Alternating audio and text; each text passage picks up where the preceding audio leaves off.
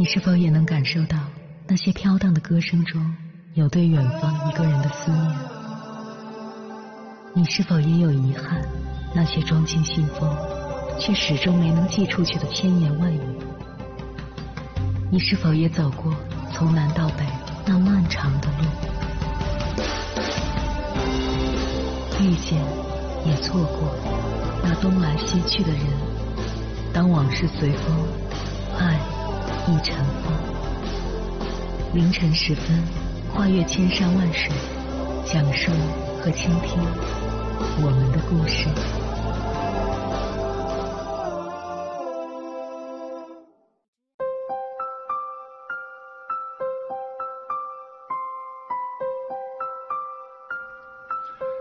欢迎回来，各位夜行者，这里是正在直播的中国交通广播心灵夜话栏目《千山万水只为你》，深夜不孤单，我是迎波，我要以黑夜为翅膀，带你在电波中自在飞翔。二零一四年，作家蔡崇达推出了自己的第一部作品《皮囊》，这部书一经出版就获得了刘德华、韩寒、白岩松等各界知名人士的力荐。至今销量已突破四百万册。二零二二年，他带着自己的第二部作品《命运》重回大众的视野。如果说皮囊是命运刺破人生的苦痛，那么命运则是皮囊孤勇一搏的反击。接下来，千山万水只为你，跟朋友们分享的文章选自《每晚一卷书》，就是对这本书的解读，名字叫《我们终将是自己命运的父亲母亲》。作者许朝暮。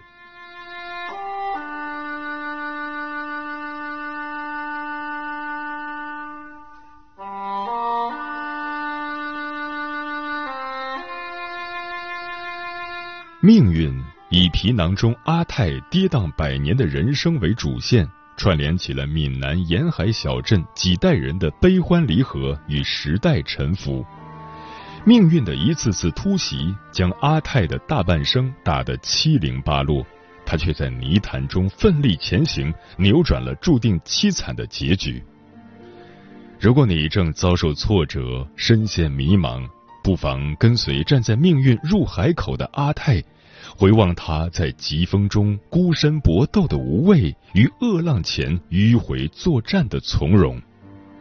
他用自己和身边人的不同境遇告诉我们：苦难不过是生命的土壤，是在枯萎中碾落成泥，还是深深扎根破土而出，都由你自己说了算。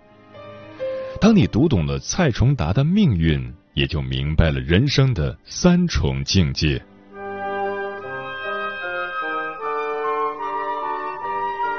第一重境界。愚者认命。阿泰名叫蔡乌楼，家里的祖祖辈辈都生活在一个海边小镇上。蔡家代代单传，但到了蔡乌楼的爷爷这一代，偏偏只剩了他阿母一个女儿。爷爷为了延续家族的香火，在阿母十六岁那年招了个上门女婿黄有海。两人结婚后，阿母对黄有海一片痴心。每天变着花样给他做饭、做衣服、做鞋子。爷爷奶奶也很满意这个女婿，从不要求他外出挣钱，一心盼着他和女儿生下男丁。但阿母生了两个孩子，全都是女儿，分别是蔡乌楼和妹妹蔡乌阁。在爷爷奶奶的支持下，阿母本想做完月子就继续生育，直到生出儿子为止，谁知。小女儿出生的第二天，黄有海就离家出走了。他不愿再混吃等死，想凭借自己的双手打拼出一番事业，便悄悄乘船出海，一去不回。黄有海的不告而别，让蔡家笼罩在了久久不散的阴霾之下。阿母整夜以泪洗面。爷爷奶奶也大受打击，整日唉声叹气，身体每况愈下。没过多久，两位老人就在病痛的折磨下先后去世了。丈夫不知所踪，父母撒手人寰，孤零零的阿母从此一蹶不振，不知生活该如何继续。他怨天尤人，整日揣着一肚子怨气，不是跟街坊邻居吵架，就是跑到神庙里闹事。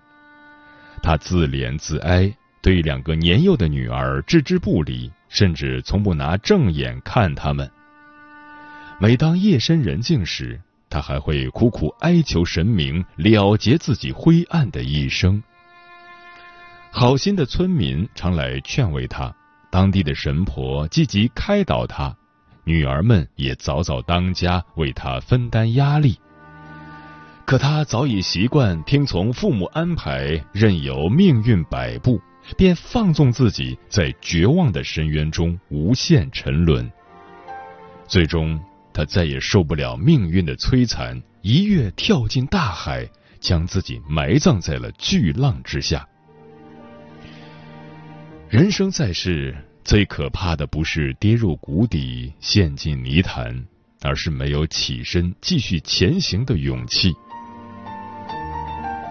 我所理解的生活中有句话写道：“命里本来什么都没有，只有诞生和死亡，而中间的都是你要强求的部分。”有些人活得疲惫，过得糟糕，并不是被上天苛刻对待。反而是因自己太早认命，一时遇到挫折便在原地踟蹰不前，偶尔受到打击便对未来畏手畏脚。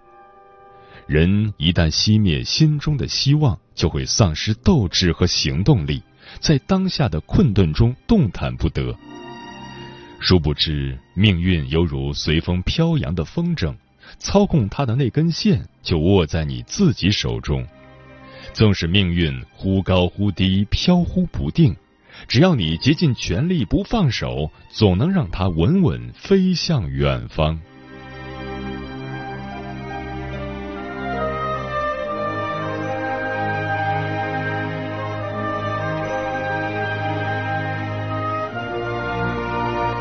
第二重境界，庸者拼命。阿母去世前，将蔡屋楼许配给了神婆家的儿子杨万流。神婆虽喜欢蔡屋楼，但一眼就看出他命不好，注定无子无孙，无人送终。果不其然，蔡屋楼和杨万流婚后一直生不出孩子。多年来，他们遍访名医，求神拜佛，却始终没能如愿。夫妻俩为此焦头烂额。妹妹蔡乌格也时常跟着他们咒骂命运刻薄，他还打定主意要替姐姐生个孩子，狠狠的甩命运一个耳光。刚到适婚年龄，他就亲自去找人说媒，急匆匆的嫁给了同村青年王双喜。婚后，他生下一个儿子，然后不顾王双喜的阻拦，执意要将儿子过继给姐姐。虽然姐姐劝他打消了这个念头，但他的冲动和固执还是让夫妻间的感情产生了下戏。不久后，随着时局动荡，王双喜被迫带着儿子背井离乡。不料儿子意外在半路上夭折了。王双喜难以承受丧子之痛，又无法原谅妻子当年的自作主张，便在异国结了婚，决定重新开始。谁知对丈夫和儿子念念不忘的蔡乌格，几年后也漂洋过海来到异国。他得知孩子没了，与王双喜也缘分已尽，却不甘心让自己多年的苦等白费。明明可以找个人再嫁，他却坚持守在王双喜身边，偷偷的跟他反复和好又分手。如此纠缠数十年，他的两鬓已染上风霜。王双喜却始终不愿离开现任，给他一个安稳的家。他只好心灰意冷的孤身回国，在姐姐的陪伴下度过了余生。蔡乌格和自己的阿母不一样，他绝不轻易向命运缴械投降。饥荒时期。他饿得骨瘦如柴时，也会想办法开玩笑、出洋相，逗姐姐开心。为谋生计，他不得不去当挑粪工时，也会穿上旗袍，打扮体面，被村民戏称为“挑粪西施”。就连身体虚弱、即将离世时，他也故作兴奋的手舞足蹈，似乎不把任何苦难放在眼里。但实际上，他始终无法放下心中的执念，亦难以真正接纳命运的无常。他一次次盲目的跟现实较量，反倒把自己活成了神婆口中无子无孙的苦命人。晚年的他时常叹息：“我这辈子遗憾可太多，又补不回来，着急盼下辈子啊！”最终，他怀着满腹的委屈与抱怨，愤恨不平的离开了人世。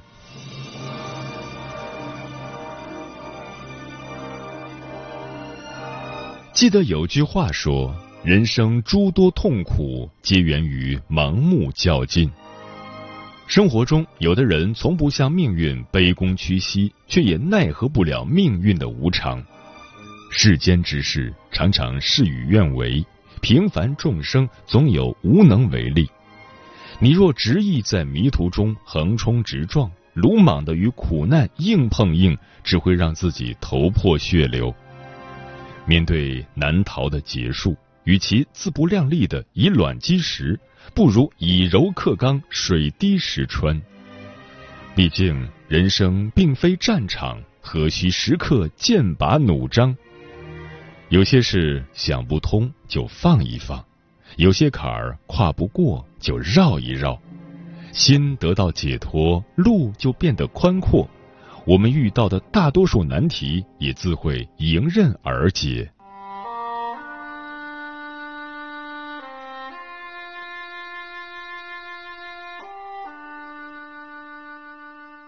第三重境界，智者改命。跟阿母和妹妹相比，蔡屋楼的命运似乎更为坎坷。他几乎没有得到过父母的疼爱，小小年纪就承担起了照顾母亲和妹妹的责任。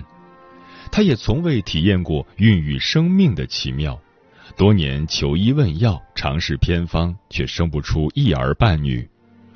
可他没跟阿母一样听天由命，也不像妹妹那般一根筋的反抗命运，而是用智慧和从容改写了自己的际遇。既然注定生不了孩子，她便不再为难自己，而是接连收养了三个孤儿。当时正逢战乱时期，她的丈夫杨万流被抓去了国外，同妹夫王双喜一起留在了异国。失去丈夫与收入来源的她，却不愿放弃任何一个孩子，以柔弱的身躯扛起了家庭的重担。他跟村民学种地，到码头当装卸工，用满手的老茧和被压弯的脊梁，换来了孩子们的健康成长。听着孩子们一口一个阿母的叫着，他终于品尝到久违的幸福和满足。他与孩子们相依为命几年后，突然收到了一封来自异国的信件。原来，在外漂泊的杨万流已经凭借养殖业发了家，心心念念着要和他重聚。蔡屋楼感激杨万流的重情重义，但也深知对方此生最大的愿望就是拥有自己的孩子。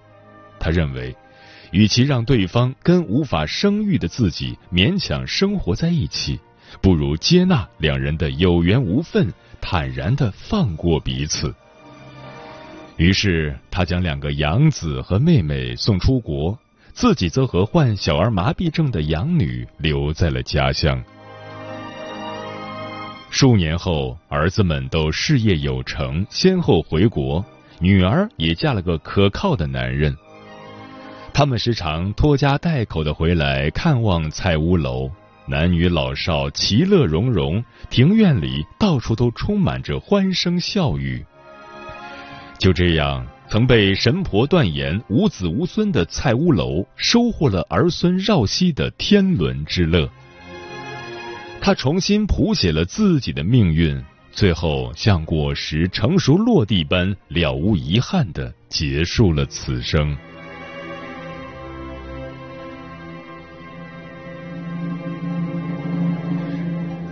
想起莎士比亚说过的一句话：“命运它很可怕吗？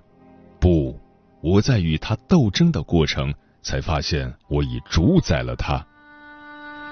所谓宿命，对懦弱的人来说。”是张牙舞爪的猛兽，而在坚韧的人眼中，不过是一触即溃的纸老虎。被命运的大网套牢时，愚者在束手就擒中加速窒息，庸者在强行突围中遍体鳞伤，智者则会伺机而动，顺势而为，最终逃出升天。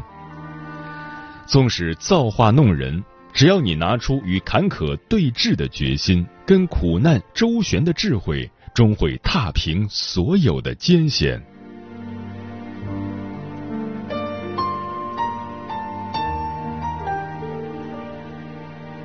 蔡崇达在书中说：“我们终将生下自己的命运，我们终将是自己命运的父亲母亲。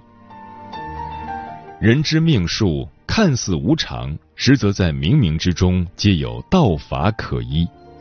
当你走过半生，回顾来时的一个个路口，就会发现，先天之命已注定，后天之命却取决于个人的修为。一路走来，我们或许逢荆棘，陷洼地，屡次被命运推到悬崖边缘。然而，越是长在荒漠，我们越要肆意盛放。就算置身黑暗，我们也要发光发亮。不对无常屈服，不与困境较劲，更不向命运折腰，你终会跨过万千沟壑，拥有快意人生。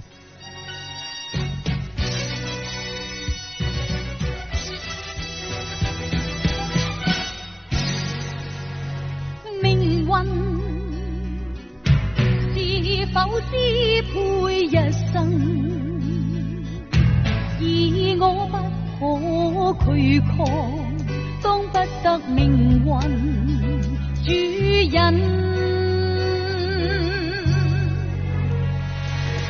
不肯，绝对不肯接受命运，宁愿一生与他对抗。都不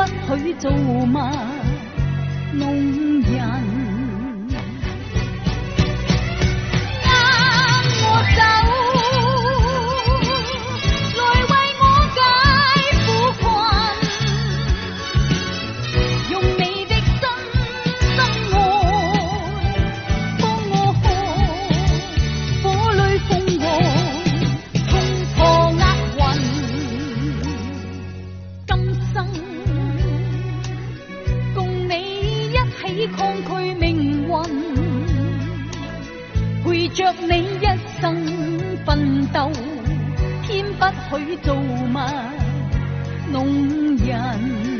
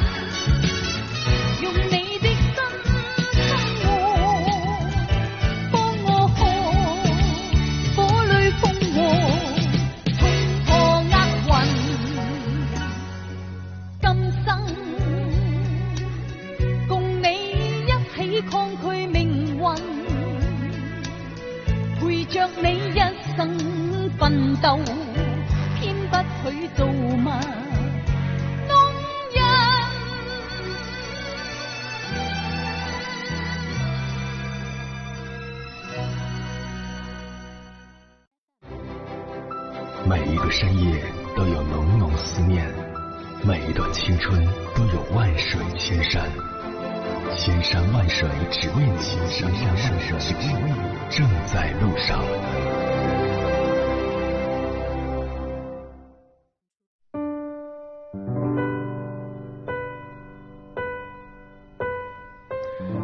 感谢此刻依然守候在电波那头的你，我是迎波。今晚跟朋友们聊的话题是：身为普通人如何反抗命运？微信平台中国交通广播，期待各位的互动。阿猫说：“身为普通人，想要反抗命运，唯有努力学习文化知识，通过学习获得更多选择，唯有如此，才能过上自己想要的生活，活出自己想要的样子，成为自己想成为的人。”人间四月天说：“命是与生俱来的，比如你的出身；而运是随着时空的转化而有所不同的，在某些阶段或顺或逆。人生起起伏伏，每个人在乎的东西都不一样。不要用自己的想法去衡量别人，自己要成为最了解自己的那个人。不要把解读我们的权利交给任何人，不接受任何人给我们贴标签。”不管咸鱼是否能翻身，此刻就着海浪晒太阳。专吃彩霞的鸟儿说：“敢于和命运做抗争，才会有改变的可能。当你想要放弃的时候，告诉自己再坚持一下。人生最遗憾的事，不是我不行，而是我本可以。如果暂时还抵达不了梦想的远方，就再多走两步。要相信时间不会辜负。”每一分努力。钮祜禄牛说：“我们往往为了太多遥不可及的东西去奔波，却忘了真正的幸福不过就是灯火阑珊的温暖和柴米油盐的充实。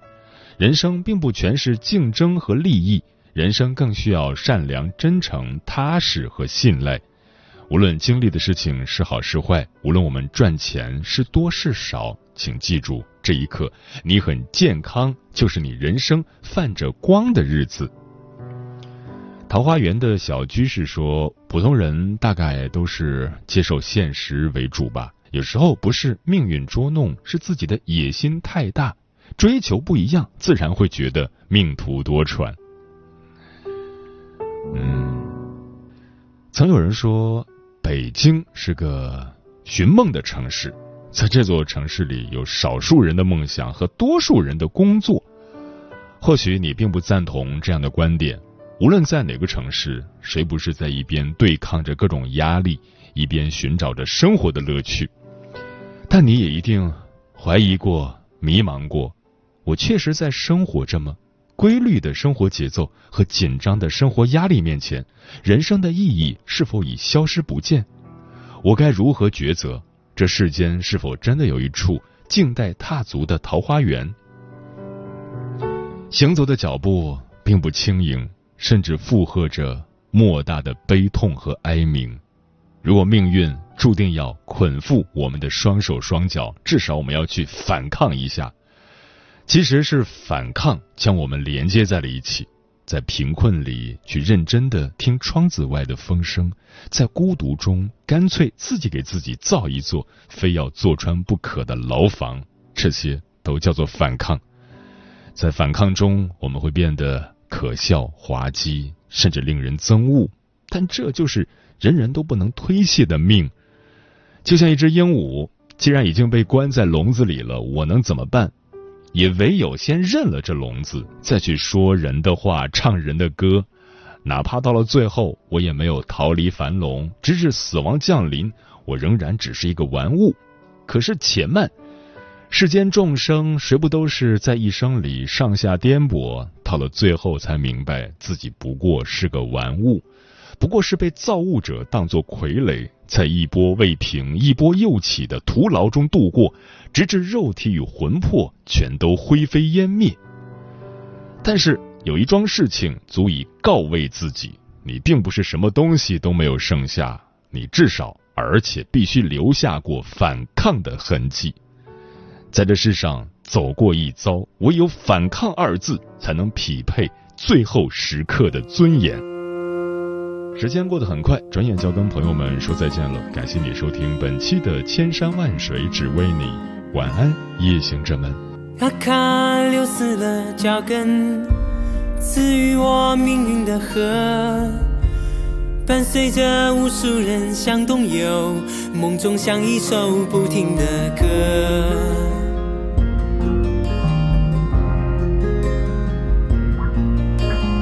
而而浮死的情深，渡过了命运的河。多少人在到达前挥手，却也因此而失去所有。石墙上写满了预言，仿佛一切都不曾改变。人们祷告着，却不知所措，逐渐飘散在命运的河。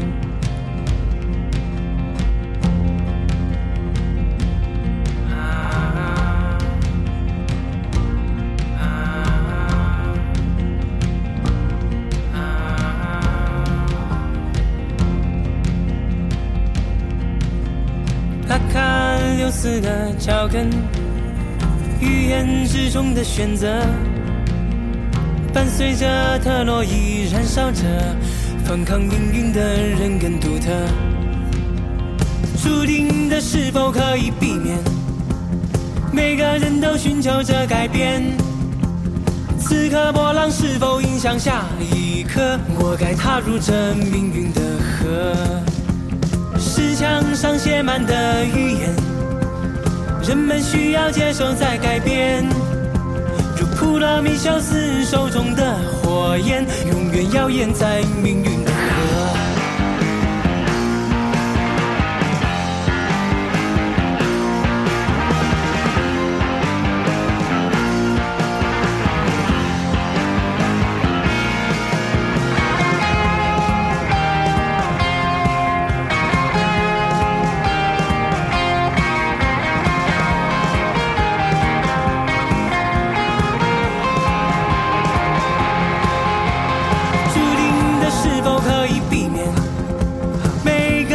寻求着改变。此刻波浪是否影响下一刻？我该踏入这命运的河。注定的是否可以避免？每个人都寻求着改变。此刻波浪是否影响下一刻？我该踏入这命运的河。石墙上写满了预言，人们需要接受再改变。从奥林匹斯山吹过的晚风，依然荡漾在命运的河。